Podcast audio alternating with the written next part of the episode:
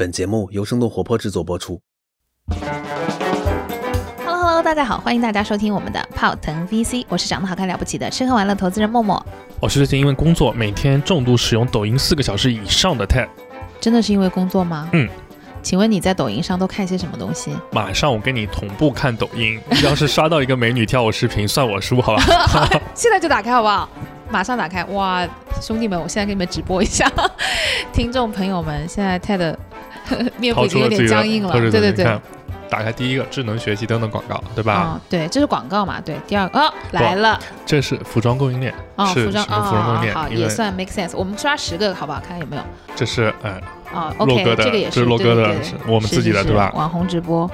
然后这这个？是这是这个职场上的，嗯，这是动画，对吧？动画对。这是什么视频的影片剪辑？哎，你是老铁用户啊？感觉这个是游戏的视频。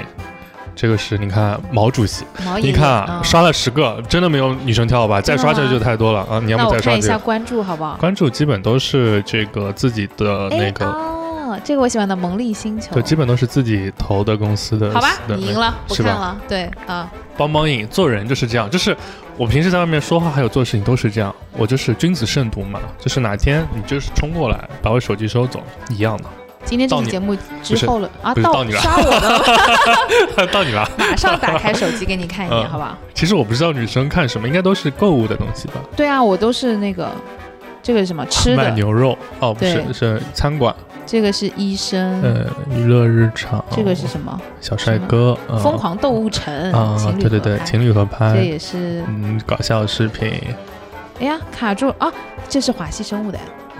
对，华西生物的那个小视频，这个应该是个美妆博主，他要去做脸。这个是唱歌的，应应该已经十个了吧？这个也是美妆，我也有刷到。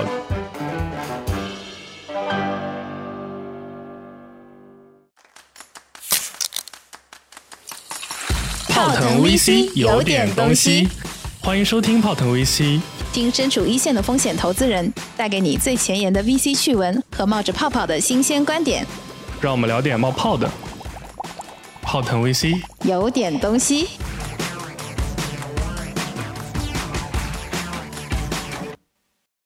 我觉得你比我更工作一点。我的十个视频还是五五开的，就是生活还是有一部分的。然后因为按照喜好，然后工作有一个。我感觉你的十个视频有八个、九个都是跟工作相关的。你知道为什么吗？因为我之前真的很长时间。把抖音卸载了，我是后来为了看就是在抖音做投放的新品牌，我才又把它下回来的，所以所以就现在就基本上已经不太有我自己的数据了，都是哪些人在给他们充值，然后我就能刷到谁。就是抖音的大数据就给我们两个打了标签，就这种人呢，首先第一个肯定不是用户。干什么呢？也不知道奇奇怪怪的，反正每天就是很商业的在用抖音，就是商业使用者。是的，他发现我只看广告，说这人为什么这么奇怪？就是，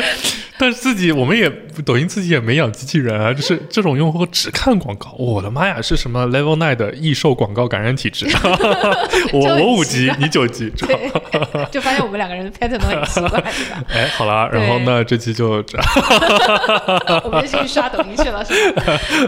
对。对，所以今天我们要聊一个就是我们既熟悉又陌生的一个话题吧。大家也发现了，我们在这个互联网，特别是在这个短视频和直播里面，并不是特别 typical 的用户。但我们其实一直还蛮关注这个行业，然后包括就是我们两个其实也看了很久的，不管是 MCN 的这个生态，还是很多的这个直播电商，主要对、嗯、对。然后所以今天我们还是会老调重弹，来聊一聊这个既熟悉又陌生的话题。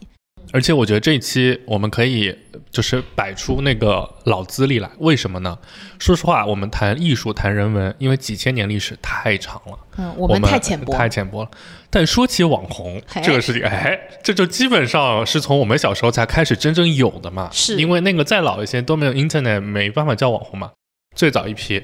火到现在的老罗算一个吧，芙蓉姐姐。哎，我们就是看着他们的 网络段子和网络视频长大的，一起成长，学到了很多。是从 MP 三论坛时代开始 就开始的，对，而且很多确实发现大家还是有经商头脑的，真的生命周期真的久啊。有些你包括甚至比如说，呃，我们今天扯回来就只讲不讲内容，我们今天少讲点内容，多讲点电商。就像内容电商行业的，比如说最早从微博时代开始卖货，最早那个时代多苦啊，连那个淘宝的那个柔性供应链都跟不上，然后只能是靠，哎呀，微博发一下，然后集单怎么样，然后很复杂的这个过程都开始卖，打满全场。张大奕从那个时代开始，你像同一个时代的很少啊，看来还有一个雪梨，对吧？雪梨也是是在后面，对，雪梨还要在后面，张大奕还更早一点，对吧？真的是打满全场。但是其实同样一个，我们之前一直聊淘淘榜单，每年双十一可能会更换百分之三十五十。说到每年网红的这个榜单，首先平台也一直在变，然后人也一直在变。我觉得如果以五年为维度的话，基本上是百分之九十五以上的网红。可能是百分之九十九以上的网红都已经换过一批了，所以这真是一个大浪淘沙很快的一个东西。而且它的业态也在不断变化。从我们刚刚讲张大奕这样，他其实属于网红品牌的主理人，然后包括像那个可能我们现在经常会谈到的以直播网红。呃，为首的，比如说薇娅、李佳琦、李佳琦薇娅对对，你知道去年李佳琦和薇娅大概做了多少 GMV 吗？呃，加起来有一千亿了吧？呃，那倒没有，四舍五入就有了。去年全年的话，李佳琦他是播了两百三十六场，然后销售额是两百一十八点六一亿。薇娅的话是比他更劳模一点，他是播了两百七十九场，销售额是三百多亿。就加起来已经超过五百亿。对，四舍五入其实是五。去年直播电嗯商就只有五千到一一万亿之间，所以他们两个就占了接近十分之一。嗯，头部的头部。所以最近我们为什么会想要聊这个话题呢？也是因为大家都或多或少看到他们的公司有想要去啊、呃往上市的这一条资本通道上去走。然后，所以我们也想跟大家聊聊说，第一，就网红或者是我们说这样的一些这个头部主播，他们的商业模式到底是怎么样的？对，然后给大家一个就是 piece of look 在哪里呢？就是因为这些东西，我们多多少少都是某一个内容平台的消费者用户，不管你是 B 站的用户、小红书的用户，还是抖音的用户，甚至是比如说我很自豪说我是过去天涯 论坛国际观察用户，我也有，或者是原来虎扑的，对吧？然后用户其实你都能找到对应你那个时代，或者你现在还很熟悉的某一个，就是 influencer 吧，就是他可能不是。呃，某一个领域特别有成就的人，或者是不是所谓的明星，拍过戏什么，但是确实他在你生命中花过很长一段时间。我觉得说起来，我觉得李宇春在我从小到大成长的路径中扮演了一个很重要的角色。就是最早贴吧有一种文化叫爆吧嘛，就这我不展开了。反正一开始，因为他是一个比较中性的形象，所以大家多多少少社会上对他有很多这个议论嘛。但是呢，随着我也年纪变大了，然后他也变得商业上更成功，然后调性更成功，他真的是无绯闻，然后坚持做自己，然后其实一个艺德是很好的一个明星楷模。所以其实比如说像我觉得就他对小时候的我，其实也就产生了很大的影响，我觉得也是一个很好的事儿。然后我觉得可以让普通人感受一下，就是其实，呃，首先第一点就是网红以及对应的直播电商产业链是一个超级成熟的产业链，以及就是他们之所以演进成今天这一步，其实都是有很多底层原因在的，并没有看上去这么容易和简单。所以就其实如果刚刚像接着 TED 讲的话，我自己的记忆，如果讲到网红的话，我会觉得以前我们小时候的网红跟现在特别不一样。因为以前比如说我们聊的网红，芙蓉姐姐、凤姐，对不对？其实那个年代的网红，他更多的是以事件营销为爆火的，就是纯流浪的，但是自己没有任何商业价值的，闭环的。对，因为那个，时代就没有商业闭环对对对，它其实更多的是像社会新闻，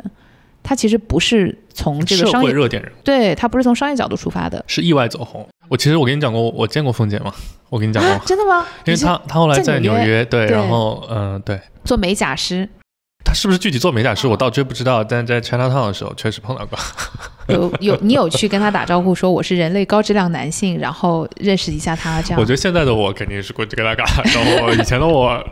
还是哇嫩了一点。啊就是小迷弟的感觉。对对，所以就其实现在我们去看到现在的网红，他其实在他出道的那一天，他都已经做好了所有的商业包装的策划了，我可以这样去理解。嗯，或者说是准确点说，应该是这样：就是当产生了很大的媒体价值或者内容价值之后，会有很多办法帮助他完成商业变现，而不像早些年的时候，就是他空有很大的影响力，但其实没办法变现。我之前看了一篇文章，很有意思，就是过去我应该是是综艺有一个综艺是好像就是互换家庭，然后做一个小孩子的教育改造的那个哦，变形记，对，然后后来会他他们发现最后这些变形记的小朋友最后长大之后，好像百分之八九十全变成都了网红。出道了，对，呃，出道倒也没有真正但都会变成了网红，啊、对明白明白。对，所以就包括刚刚讲的网红和明星的这个边界的弱化，因为我们看到很多的明星，他其实也在做主播，效果也不错。现在就变成了就是明星的终局是是直播电商卖货，对对，然后呢，很多的主播我们会看到，就是他可能还不是主播，他是小网红。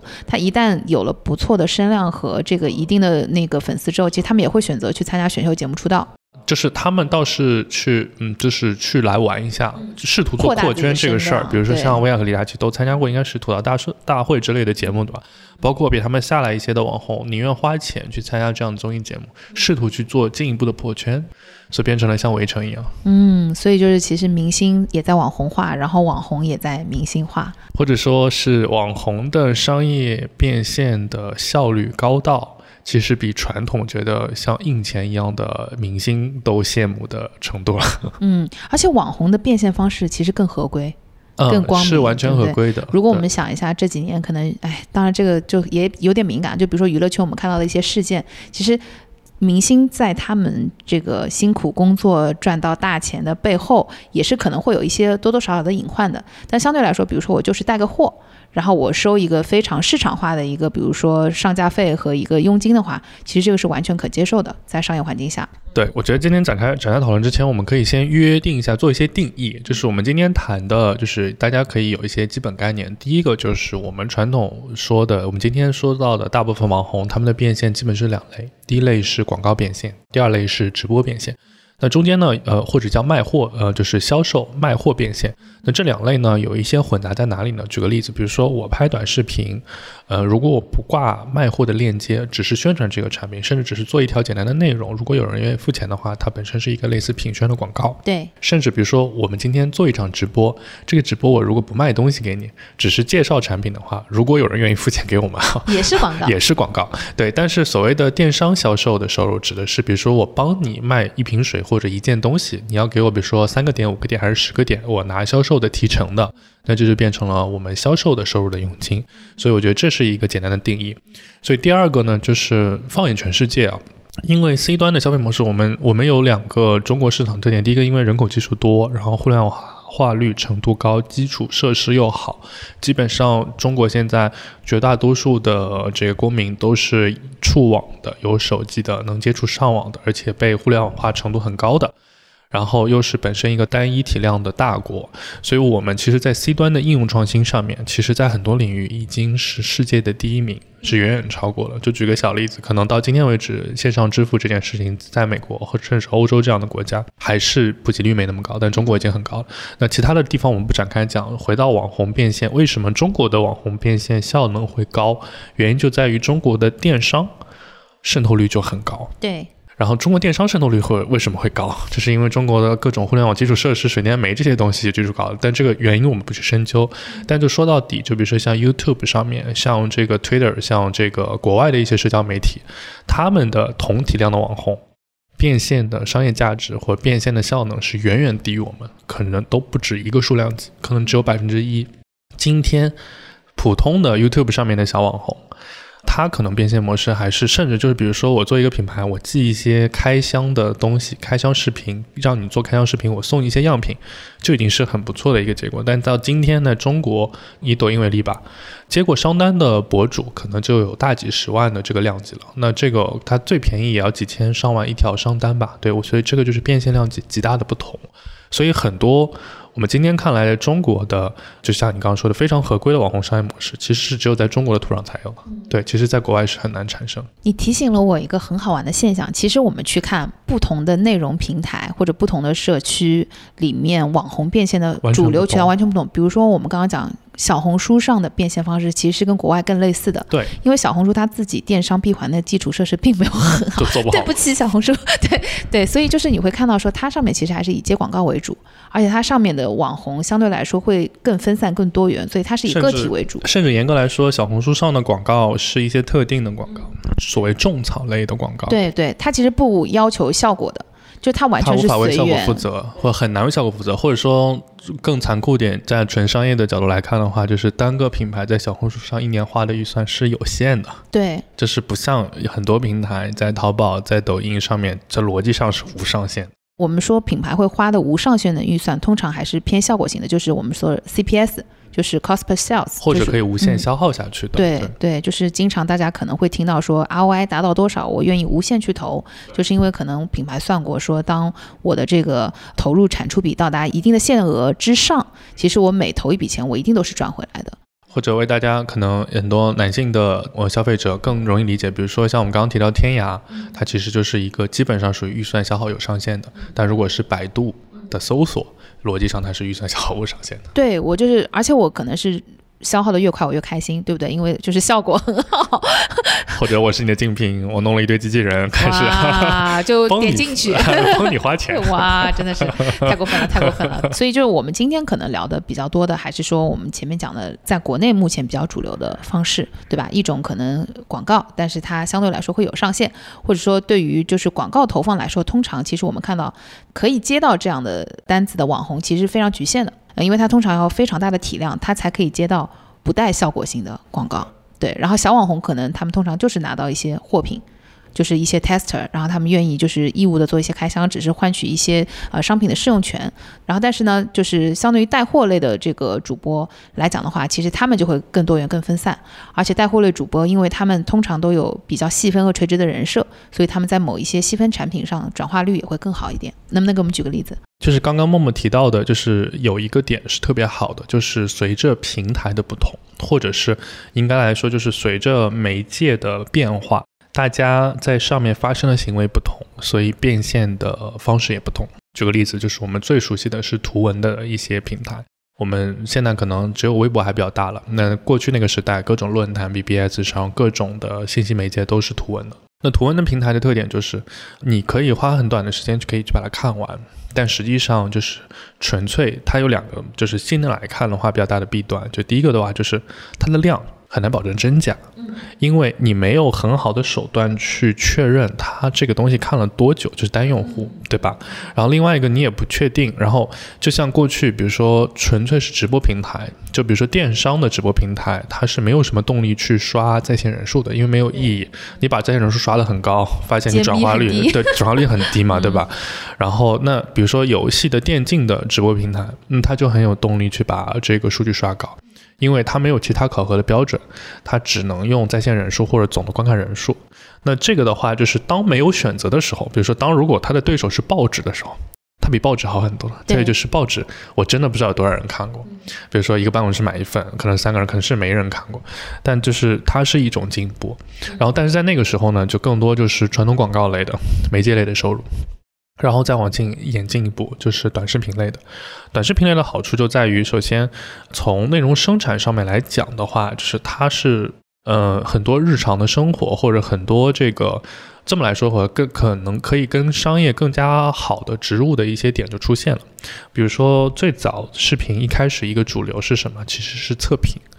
我测电子消费品是主流，然后我测车，然后我测一些这个类目，甚至美妆这些东西。那我测这个东西，它一定是一个完全商品化的东西，所以天然的就是他们在第一天就能接到一些就是明显变现量级会上一个角度的商单。像现在一般上，嗯、在抖音这个平台为例哈，可能好一些的网红一条商单就是大几十万，甚至上百万的这个量级。那差一点呢，也有几千块钱。现在改行还来得及吗？呃，我们这个年纪呢，说实话有点晚了，除非我们讲一些什么 parenting 啊、育儿啊，然后职场经验，但职场经验是知识付费啊，变现就很差啊。这个、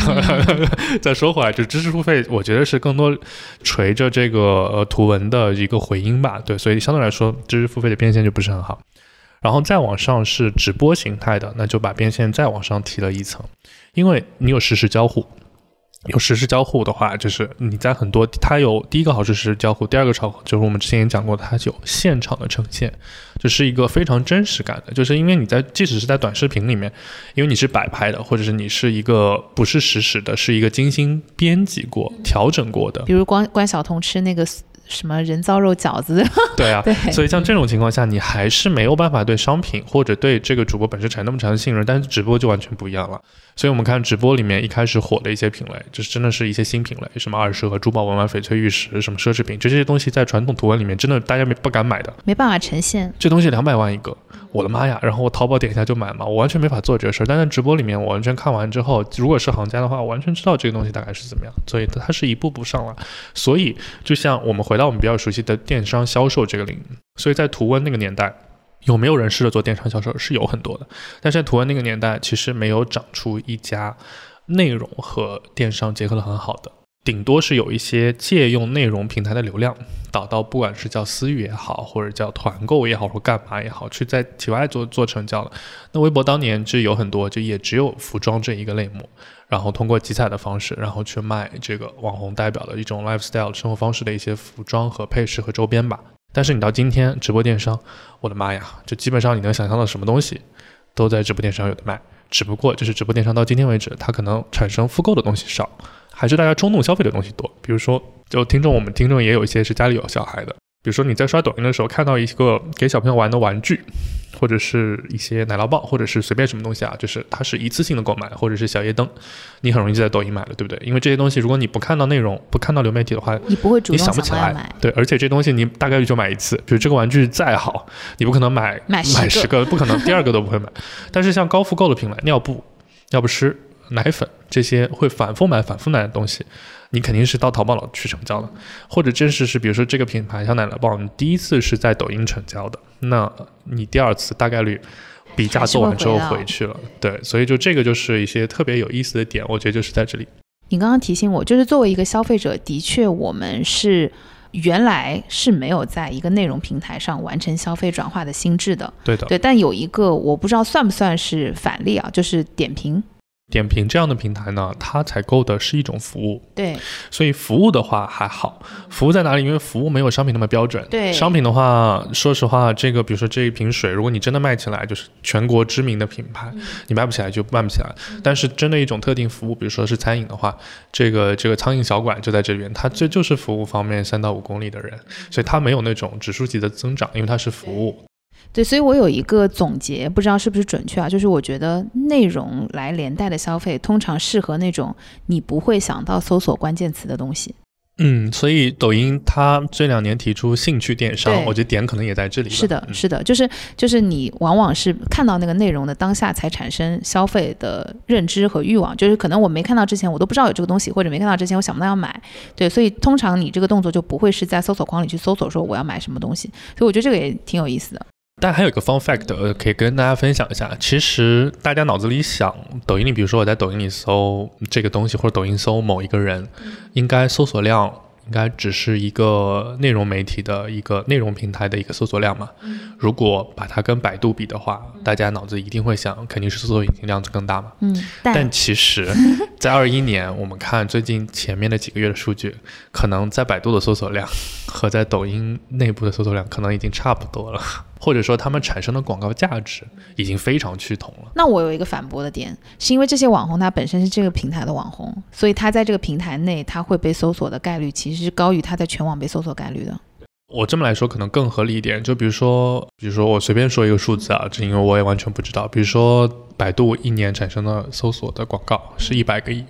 可能抖音里面的搜索广告也也是一一百个亿。啊，嗯只不过就是可能百度的这一百个亿是一万亿次点击造成的，可能抖音里面是一千亿次，但是 despite 就是这个点击次数的不同，它们产生的商业价值已经非常哦相似。，那这个我就可以理解，因为 B 站的单一用户的价值其实也是高于这个我们说的传统的这样的一些但是它的量是有限的嘛，是就像小红书，小红书即使种草做的再好，就是它其实它的池子有限。对它非常的有限。诶，所以问一个挖坑的问题，所以你觉得在广告收入上，因为我们 suppose 小红书的种草内容也非常非常多，对不对？而且呢，它的用户数也不少。就在广告收入上，你觉得小红书有没有可能拉升到跟抖音差不多量级？我觉得维持住现在这个比例就已经是已经烧高香了，因为就像你刚刚说的，就是就我们刚刚讲的两类收入模式里面，小红书并不代表广告，它只代表广告中的一部分而已。对，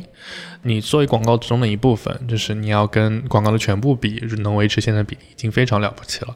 而且我觉得小红书面临的是另一种 struggle，就在于互联网的流量红利早就消失的现在，作为一个独立的平台，是怎么样可以长期活下去？我觉得这个问题真的很残酷。所以这样讲起来的话，抖音它很开心，因为它两种商业模式是相辅相成的。我作为新品牌，我既可以在这个生态里面用网红来做带货也好，或者做品效合一的广告也好，我又可以在信息里推流，对吧？就是我可以去投放各种流量型的广告。对，所以像新的电商平台，因为如果我们把抖音想象成，就是或者把自己也想象成一家进军电商领域的互联网巨头的话，嗯它没有碰到传统互联网巨头做电商起步一个很难的点，就是我怎么劝国际品牌，我们怎么劝品牌入驻我的平台，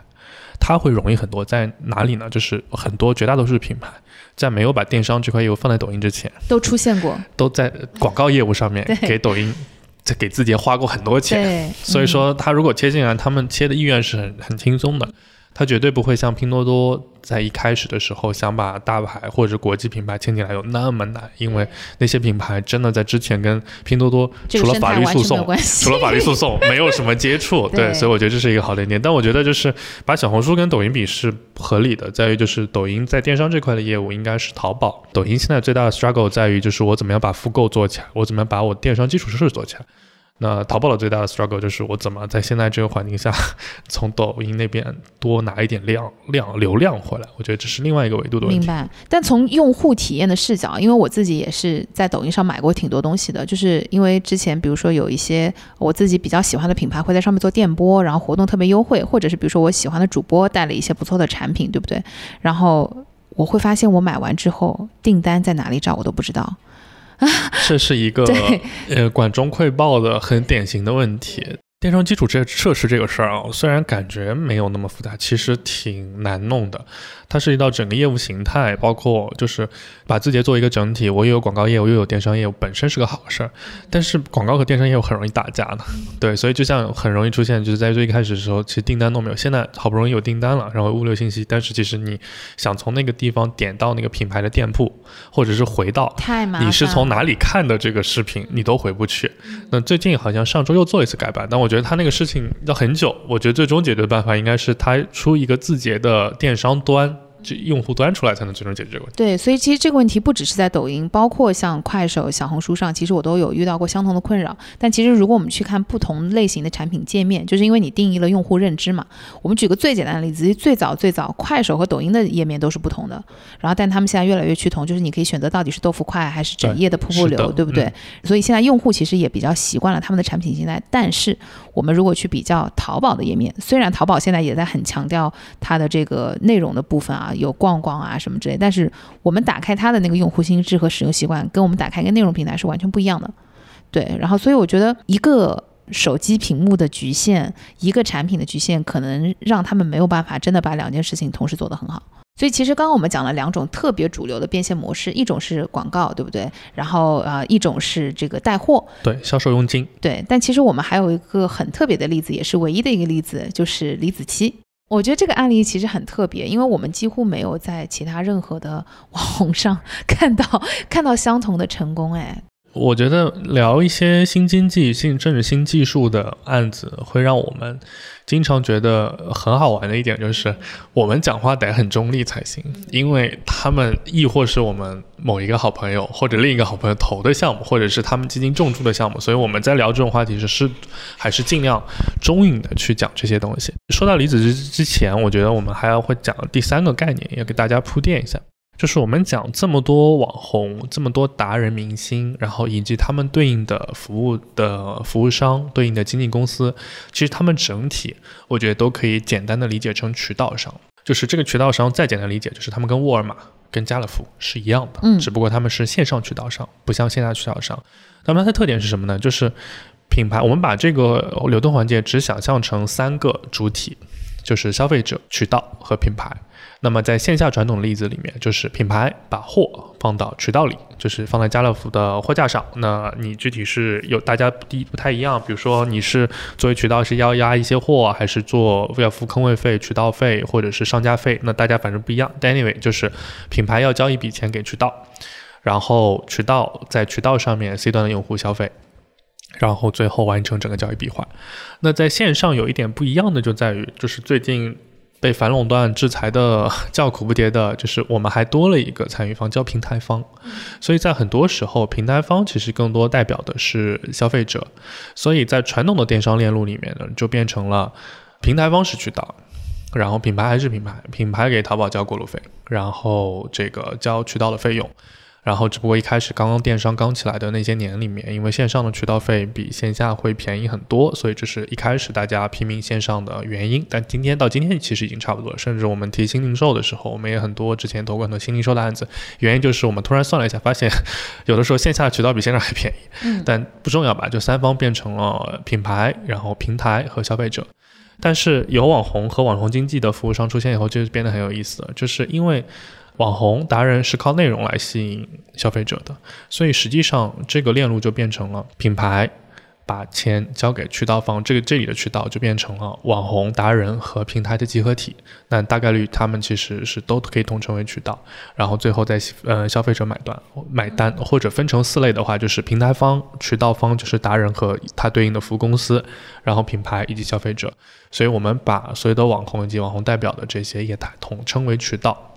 所以聊李子柒之前，我们就是第一个很有意思的点，就是做一家渠道。你怎么可以做出一个很成功的品牌？我觉得这个是特别有意思的一点。就是我们今天回来想，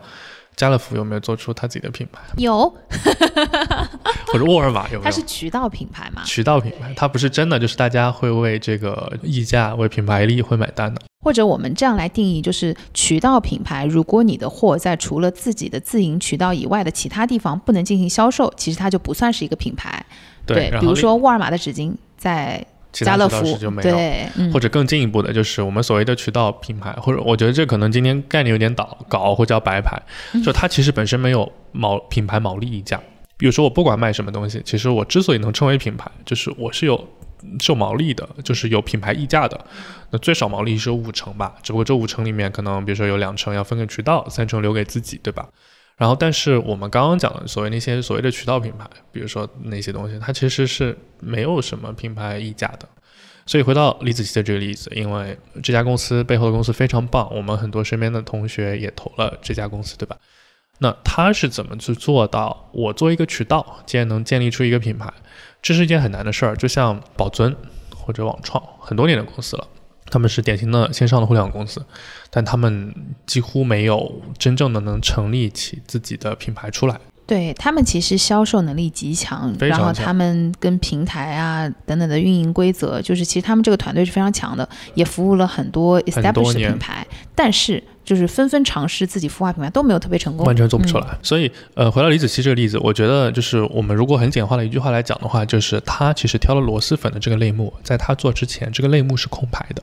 就像比如说，嗯，我们这个喝饮料，比如说要么喝茶，要么喝奶，对不对？在没有奶茶之前，其实是没有奶茶这个类目的。那所以他在做这个事，相当于就是他把李子柒或者是他这家公司和螺蛳粉画了等号。所以在螺蛳粉可能之前吃的人真的非常少，但是就是有了它之后，它变成了一项面向了大众的一个商品，而且它很有讲点，对不对？它的味道怎么怎么，它的气味是怎么怎么样，但它的吃起来又真的还是挺好吃，而且它是一种新的东西，它本身也有一点点社交货币的属性在里面，所以它把自己李子柒本身的这个标签和螺蛳粉这个类目品类画了等号，这个是很厉害的。就像比如说我们今天讲沙县小吃，都觉得沙县小吃啊，大家都很很很熟悉，或者兰州拉面。但如果你就想回到那个地方，变成比如说张师傅兰州拉面，就是张师傅可以跟兰州拉面划等号，你想想看，这个东西一下就变得很大，而且很厉害。嗯，哎，那我反 Q 你一个点，为什么是李子柒做了螺蛳粉？为什么其他的更有吃货人设的博主他没有做成一个食品品牌呢？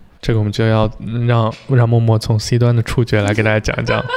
没有，因为我觉得可能。这一个内容本身和这个产品本身都足够特殊，就是我特别同意你讲的，在李子柒之前其实是没有一个特别 dominant 的螺蛳粉的品牌的，甚至螺蛳粉本身这个类目就不够大。嗯，这个类目也是属于新兴的一个网红类目，然后恰好呢，就是我觉得李子柒它本身它的内容的品牌属性是非常强的，如果我们拿它跟其他的这个。近几年来，在短视频平台上比较爆火的这样的大流量的主播或者是网红来相比的话，其实它的内容是很有品牌感的。它的内容是很细分的。嗯，我甚至觉得可能他在做这些内容之前都已经想好了自己未来是要通过品牌来变现的，因为你想一下，他其实不太适合接广告。你想一下那个内容的设定，其实中间还有一个很有趣的点啊，就是刚刚我们也没有展开的，就是其实有了网红的这一层出现，很多事儿发生了变化。就像过去的渠道其实是完全。没法控制用户的，就是我觉得线下还好一点，在于你店开在这里边，我多多少少来逛，总归要逛一逛，对吧？当然，可能线下，嗯，就是地图成本也放在这边。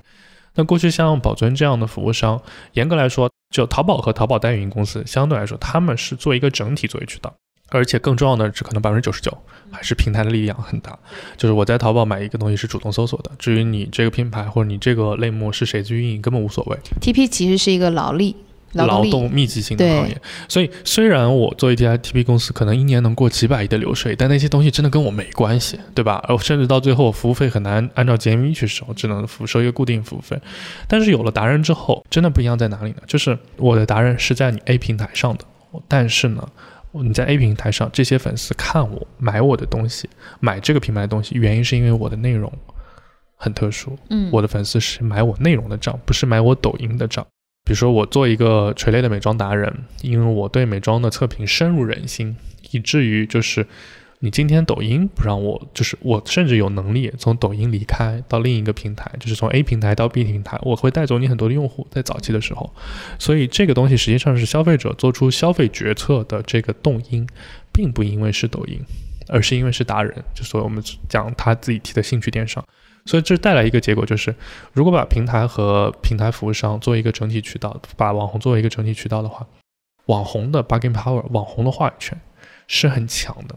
做消费决策是靠网红去驱动的。嗯，所以在这个情况下就产生了一个我们之前完全没有产生过，世界上第一次出现的一种消费模式，就是实际上是达人可以自己带动品，甚至可以带动一些很新的品。就比如说回到李子柒这个例子，螺蛳粉是一个新品牌。但是传统的 BP 公司没有任何能力去把这个新品牌拱出来，但今天我达人某一种达人某一类达人就可以，特别是跟这个垂类，你刚刚讲就是它的内容其实跟这个垂类是很贴近的，对吧？生活方式类的、田园生活方式类的，那我就有能力去把这个事儿做出来。我觉得这个是跟之前一个时代有非常大不一样的一个点。某种意义上，我觉得是它和这个品类在相互成就吧。我举个例子，比如说，其实刚刚我有提到，呃，螺蛳粉是这两年的一个网红品类嘛，所以有很多人他其实可能并不知道李子柒做了螺蛳粉，或者有很多人他可能。也不完全是李子柒的粉丝，但是如果他去搜索框里搜索螺蛳螺蛳粉，李子柒的一定是排在上面的第一个啊。然后他一看，哦，这个名字我好像在哪里看到过，其实这个时候的转化率就会被提高。那当然就是他自己的粉丝直接转化的，又是更可观的一个部分了。所以像比如说李子柒当时即使内容做的再好，他瞄准沙县小吃，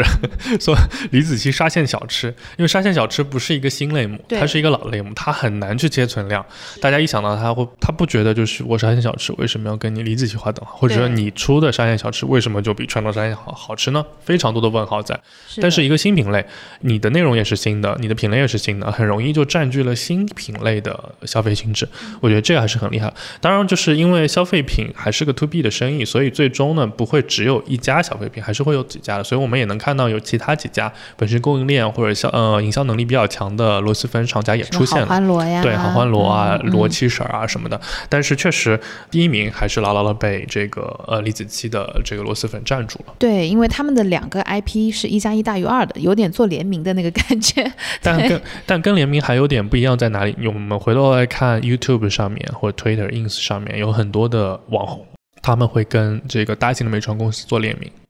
那其实这个事情是什么呢？其实这个事情并不是达人真正能人带品。还是要靠品带人。我举个例子，比如说我能跟 LVMH，我跟欧莱雅出一个联名款，本身其实是对我达人的一种证明嘛，对吧？一种身份的证明。而且说实话，在这个非中国的互联网环境里面，这个联名真正产生多大的商业价值，靠什么？其实靠全网数据监测。其实他都完全不能确定，就是我这个达人真的对这个品牌带来多少销量。但回到中国，我的妈呀！就今天，薇娅和李佳琦，你这个水，你这个螺蛳粉，只要上他今天的直播，卖了多少钱，转化率是多少，流量进来是多少，最后你怎么卖的，退货率是多少，一清二楚，两天以内这个账算得非常清晰，跟透明一样。所以在这种变现量级下面，就是一个超级超级快的快速迭代的一个东西。所以它呢，其实到了一种什么程度？比如说，为什么前两年就包括现在有很多的新的消费品品牌特别想上大网红的直播间？为什么？因为只要大网红能带得动。它可以拉动很多小的、中小的达人去带你，这样这样的话，你全网就直接开始，第一天就有了很大的一个一个销售体量，甚至一个月单月过一两千万都是可观的。这东西你放回线下，你做一个消费品品牌，可能这个垂类里面就是只有个十几亿的生意。你想说我从零到一，而且成本又很高，我在线下里面各种渠道费、坑位费、场地费。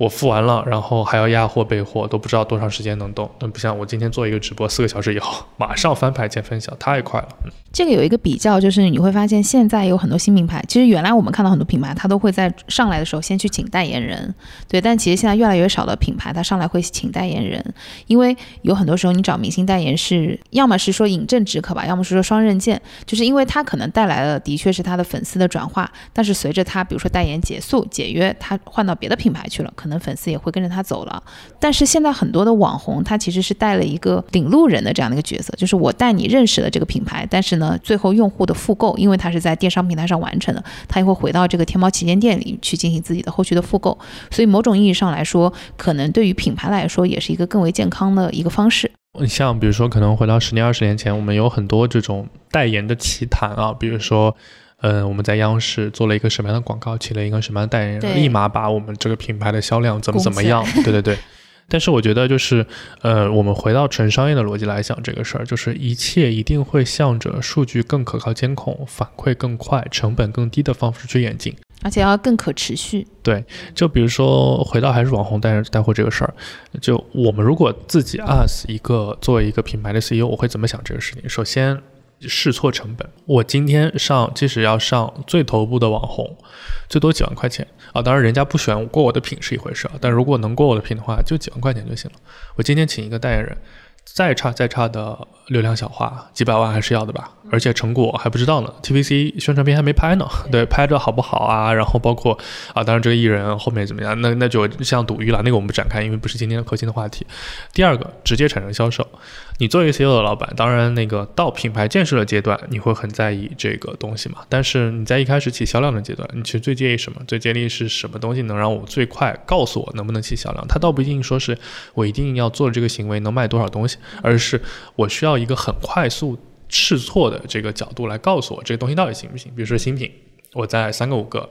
达人身上试一试，转化率跟老品比比，就马上知道我这东西行不行。但如果我新的品牌就要从代言人开始搞的话，哇，这个周期真的特别特别长，就相对来说就是试错的时间成本就很高。对对，因为原来传统的话你是。电视上，你首先我们前期的拍摄广告什么的有很长的成时间成本，然后呢，我线下还要做渠道铺设，渠道铺设了之后呢，大家应该知道传统的经销商体系其实你是没有办法获取准确的 sell out 数据的，其实你有的是卖给 to B 的 sell in 的数据，对，所以就是你也拿不到终端的 C 端的用户信息，你也不知道就是实际这个购买是因为刚好他在那边渴了，所以买了这瓶水，还是因为线上王力宏帮他打了广告，对吧？所以就是现在会很不一样，现在就是真正的品效合。因为我做内容投放的点和我最后去回收 GMV 的地方完全是一个地方。对做广告或者对品牌来说，真的是如果万事万物都能算出 ROI，太好了。所有东西对想得美，而且这最后一个还要很好很好玩的 fun facts，就是你即使请了明星，你发现明星的终局。也是 去带货，直播电商卖货。你现在我们到今天这个时间，可能前两年还有，到今天这个时间点很少很少有明星没有带过货。嗯，今天回头来看，不带货的明星只有极少的比例是他不愿意做这个事儿。大部分现在不再做卖货这个事儿，本身是因为他因为内容的原因或者其他的原因，他电商的销售的情况并不太好。那没有啦，还是有很多老戏骨非常爱惜自己的羽毛，老艺术家，我觉得他们是还没有在做这件事情。我觉得可能是因为他们的人设也不太适合带货，对吧？帮你打个圆场。对，其实你会看到这个作为一个趋势，就可能我们是见证历史转变的一个点，就是可能对我们来说还会有，就是爱惜羽毛与不爱惜羽毛的这个一个立论明显很区别。但你想，一些新的明星。或者是是今年才十几岁，以后二十几岁会火的这些明星，他生长的环境就是纯互联网，他看到的东西就是所有明星最后都会做这个事情，所以对他们来说，他其实没有什么心理压力。其实我觉得这个事情做与不做，只有心理压力与否。我觉得，因为其实本身拍电影也好，做明星也好，它本身也是个商业行为，就是我没有什么人说是我只追求曝光量，但不追求赚钱的，我这个是真的是极少数，可能也有一部分吧，但大部分如果是为了赚钱的话，那最后肯定它会流向变现量级更高的地方。那的确也是，我觉得在内容这个生态里面，因为可能我们说可能保守一点，估计百分之八十的这样的流量明星，因为他们的生命周期也相对会短一些，要怎么样在相对比较短的这个生命周期内，尽可能多的去进行多种多样的这样的变现，其而且实而且嗯很难说是只见贼吃肉，不见贼挨打。我们今天主要聊李子柒通过螺蛳粉占据新品牌类目这个事儿，本身上有一个更好的好处，就是在于它可以极大的延长达人或者是这个生命周期。对，我们说明星，感觉好像就是比如说他可能年轻时候拍很多戏，到后面没戏啊，但其实你还是记得他的。但是对达人来说，就是对网红来说，这个行业真的超级残酷。我想，可能就是我们刚刚说，可能以三年五年为一个周期，百分之九十五以上的网红，他的流量都完全消失了。有些是因为平台的变化，有些是因为这个。自己内容的原因，甚至包括最近的像朱一蛋这样的，我不知道最近大家有没有看他吐槽大会新的一期哈，他就是因为公司运营或者核心团队离职，就导致他的量就是完全大不如前了嘛，对吧？我觉得这种情况在网红这个生意里面特别容易见到，所以因为他生命周期特别短。所以其实它相比明星来说，它抗风险能力真的很差。当然，确实也有很多人赚了很多钱，但是更多的承在下面的是大量的，就是其实是完全没有办法变现的网红。嗯嗯，还有一个点是，我觉得如果真的是把自己的内容价值具象化到某一个商品或者某一个品牌上来说的话，其实它的分发渠道反而可能会比内容渠道分发的更广。我举个例子，比如说我们其实通常不太看到有跨平台的网红，这个我们应该是有共识的。就其实只有少数的，比如说随便说啊，老罗这样量级的，或者是一些明星，就是他不管去哪里，他的粉丝都会去那里，而且他的粉丝基数真的很大的这样的人，然后常青树，他才有可能是可以全平台去红的。大多数的我们呃窄义定义下的网红本身，其实还是绑定某一个平台，比如说他就是抖音网红、小红书网红，所以对他们来说，他要怎么样去打破自己的这个流量池的一个限制，其实比较好的一个点就是把它具象化成一个产品，因为产品是可以全网分发的。呃，还有还有一个就是我觉得很匹配的例子是前几年，其实我们都看了很多那个微商。嗯，有很多的那个传统的微商的，我们说团队吧，他们其实出来或者是在云集上的一些大的这个团队长，他们其实都是想要做一些自己的自营品牌的孵化。为什么？因为我现在比较短期内做我的自己的这一套流量变现，我的渠道的这个流量的销售能力啊、变现完了之后，然后呢，可能过了两到三年，我的这个渠道就不存在了。但是如果我把它具象化到一个品牌或者一个产品，即使我自己的这个渠道不存在了，它可能依依然会在其他的渠道里面被分发，我还是可以在这个里面享有更多的利润。而且，如果我们把它从整个商业环节来拆，因为刚刚其实泰德也有讲，从品牌、平台、渠道，对不对？所以现在我是可以同时赚到品牌和渠道两部分的钱。除了平台的钱，我可能赚不到，但是这两部分的钱对我来说，可能我就有一加一大于二的这样的一个毛利，可以去叠加体现。对，所以我觉得某种意义上，可能的确品牌是最好的价值沉淀点吧。对，就是因为如果最终能把品牌做成功，那它一定是能持续很久的。就像我们很少看到一个品牌会骤然间死亡，对，即使它做的再不好，即使它管理层再观念再陈旧，它也是一个慢慢死亡，长尾很长，对，长尾很长。嗯，但这话说回来，就是很多事情，就是有些对的事情，我们都知道它是对的，但是它的实现真的很困难。就像我想，所有的渠道都希望自己能孵化品牌，但问题是我我们作为如果我们作为一个新的品牌创业公司，我们自己都很难成功。我们先不展开就是做渠道和做品牌能力的 skill set，啊包括怎么讲，我们先都不开不展开讲。就是本身新品牌的成立也非常极其的困难，所以像比如像李子柒的这个例子，它和螺蛳粉的例子，我觉得真是我觉得可复制性很差。我觉得原因就在于就是你要撞到新渠道和新的品类同时崛起，而且配合的这么完美无缺，双重流量红利的叠加。对，嗯而且这种叠加。呃还不一定证明微念这家公司本身一定可以被资本化，我觉得这还是两个观念，就是甚至到最后，可能比如说只有螺蛳粉这个本身品牌公司可能有上市被资本化的价值，本身它跟它相关的 MCN 业务可能还是没有资本化的价值。因为这就像是一个怎么来理解这个事儿，就是首先第一层的困难就在于，因为现在的网红达人也好，他赚钱的原因是因在于他的内容的差异化，内容的差异化本身就是一个不可复制的成功。就是你即使今天再成功的一个网红，同样的团队，同样的人，嗯，甚至同样的老达人带新达人，成功率都很低。是，成功率低到原因就是在于在那个时间点那个 timing 里面，就内容真的是差异化，就是或者说内容之所以有护城河，就是在于它的这个差异化。如果它是一个可以被标准复制的东西，那大家早就被单一平台覆盖了。是是是，因为我们说小红靠捧，大红靠命嘛，就是有的时候这个真的是很难去控制。嗯，所以本身内容的生产就是差异化的、参差不齐的、参差百态的。第二层，你靠足够好的内容去沉淀出品牌，这个事情就从渠道沉淀出品牌，本身又是更加难的一件事情。就是这个东西，你说自从嗯李子柒和螺蛳粉案子成功之后，我猜我们身边的朋友也好，创业者也好，无数的人想试图去复制它，但是真的是。如果成功的话，也完全是一种命运的馈赠，而不是说它真的有什么很系统的方法论做这些，因为它要经过两层特别有差异化的事儿，我觉得它非常就是跟标准化本身就背道相驰的。包括甚至回到微念这家就是李子柒的这家公司本身而言，他想再做出下一个螺蛳粉这样的品牌，可能就已经很难了。那让我们拭目以待。我最后其实想留一个轻松一点的话题，因为我们也算是我们还没有很红啦，我们现在算是网什么网网粉，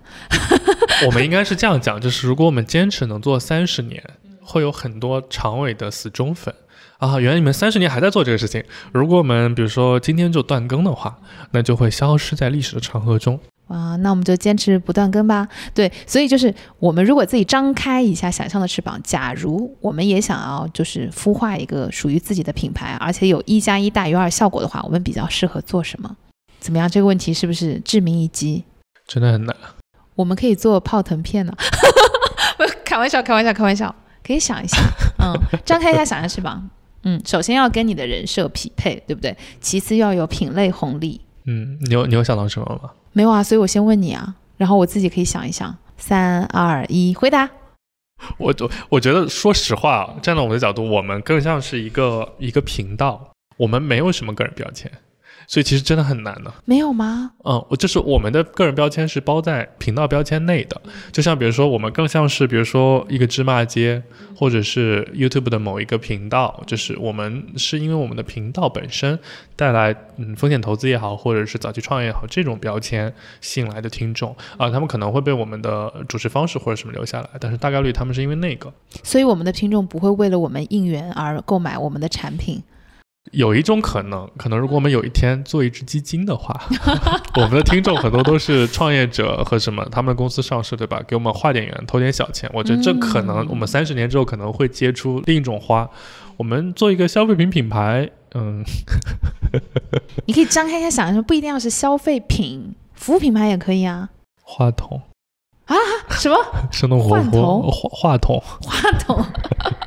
生动活泼，对，其实我自己也没有特别的想好哎，但我觉得就是可能想象的翅膀。晚一点在评论区回复大家吧，然后把自己的评论置顶一下。对，也欢迎大家给我们提提意见，就是如你们觉得如果我们做什么样的品牌会比较匹配？我们不是真的要做啊，只是跟大家一起畅想一下。这些人就是想连就是连脑洞都开不出来，就真的是完全想不到。不，其实如果是真的是我 personal 的兴趣的话，可能是一些跟工作相关的东西。我觉得就是实物商品本身，我们做电商有点难。如果你放宽到服务的话，我觉得我们做某一种行业协会，或者是也不能叫行业协会，就是行业论坛、社群对社嗯群，嗯我觉得本身如果愿意坚持的话，是可以做的。但 despite 我们是业业余时间发光发热这个事啊，嗯，对为爱发电，对，为爱嗯发电，可能做这种东西，可能或者做一个类似什么样的点评之类的，或者做一个创业者的一个什么线上路演平台，就线上路演的一个小圈子，我觉得是 OK 的，这个还是可以做。哎，那我就趁机征集一下吧。就是其实我们最近也在做一些那个新型的内容的策划，然后呢，呃，我们有在想说，因为我们的社群里有很多的创业的小伙伴，如果大家感兴趣的话呢，欢迎大大家来评论区或者在我们的社群里面找我们，然后跟我们约着可以聊聊天。对我们可能即使没有融资需求，我觉得大家可以聊聊自己的项目，然后在我们的听众群，在我们的社群里面向小伙伴们安利安利。对，然后也听一听，就是可能我们不以投资为目的的小伙伴们会给你们提一些什么样的意见。就而且我们可能比较会偏说实话，对我们只说真就不会绕来。绕去。比如说上来可能你还没开始讲，可能我第一个问题就是问你，呃，市场这么小的话怎么做啊？我觉得如果第一个问题回答不了的话，就可以戛然而止。就是就是投资人三问：市场有多大？壁垒在哪里？对吧？价值有多少？好吧，对，那就打完我的小广告啦。对，嗯，就是然后我们现在公我小广告们我们现在公。众号好像现在也改版了，就是有一个一个专门可以就是提交 BP 的一个一个通道，好像。嗯，就是也欢迎大家来找我们吧。嗯对，因谢谢 Cherry 这么多年无私的奉献。对，嗯你们也知道，因为我们的厂牌里面有很多看不同方向的小伙伴，所以即使你是比如说企业服务或者科技类的，或者比如说医疗啊等等，就是虽然我和 Ted 没有特别深度的 cover，但是我们也有其他小伙伴可以为你解答疑问。那就今天就猝不及防的结束吧。那欢迎大家在评论区跟我们互动，我也想想我去做个什么品牌啊。我觉得我们心态先要放正，我们呃离网红还比较远。好吧，那等一会儿下了这个节目，我们再互相看一看抖音。那就这样啦，嗯拜拜拜拜。嗯。听完之后，别忘了跟朋友们分享一下。关注我们的公众号“生动活泼声是声音的声。”，并在对话框回复“泡腾 VC” 就可以扫码加入我们的听众群啦。如果遇到任何问题，可以咨询我们的小助手。小助手的微信号是声 FM 一，一是阿拉伯数字的一哦。我们下期再见，拜拜拜。